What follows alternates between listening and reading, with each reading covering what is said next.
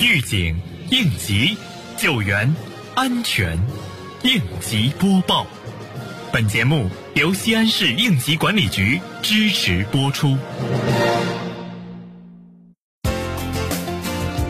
为深入贯彻落实市委办公厅、市政府办公厅关于深化全市应急管理综合行政执法改革的相关要求，二月十八日至三月四日，市应急管理局党委将在执法支队党支部开展为期两周的新挑战、新面貌、新作风作风纪律整顿活动。此次作风纪律整顿活动是在市应急管理综合执法支队组建挂牌前的一项重要准备工作。旨在改进作风、锤炼队伍、提升素质。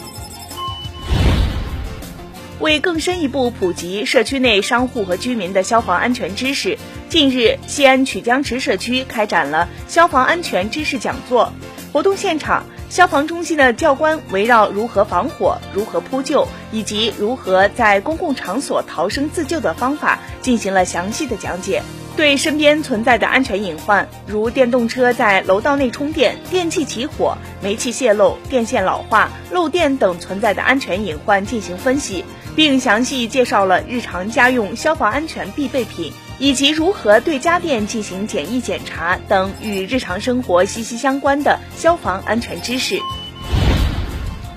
为切实加强建设领域安全生产工作，消除安全隐患，二月二十一日。碑林区应急管理局综合监管科执法人员对辖区建设领域安全生产工作进行督查检查。执法人员详细听取了项目负责人就安全生产情况汇报后，重点对施工现场的安全管理、特种作业人员持证上岗、施工现场临时用电、临边防护、警示标识、工人的劳动防护用品佩戴等方面的情况进行了详细检查。如何在保暖的同时保证安全，谨防一氧化碳中毒事故的发生？西安市应急管理局提醒您，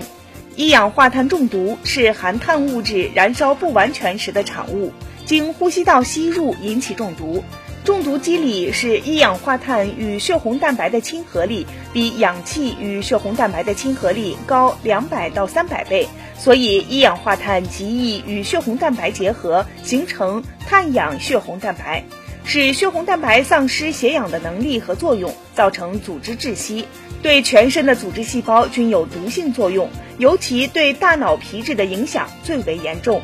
感谢收听本期应急播报，我是多多。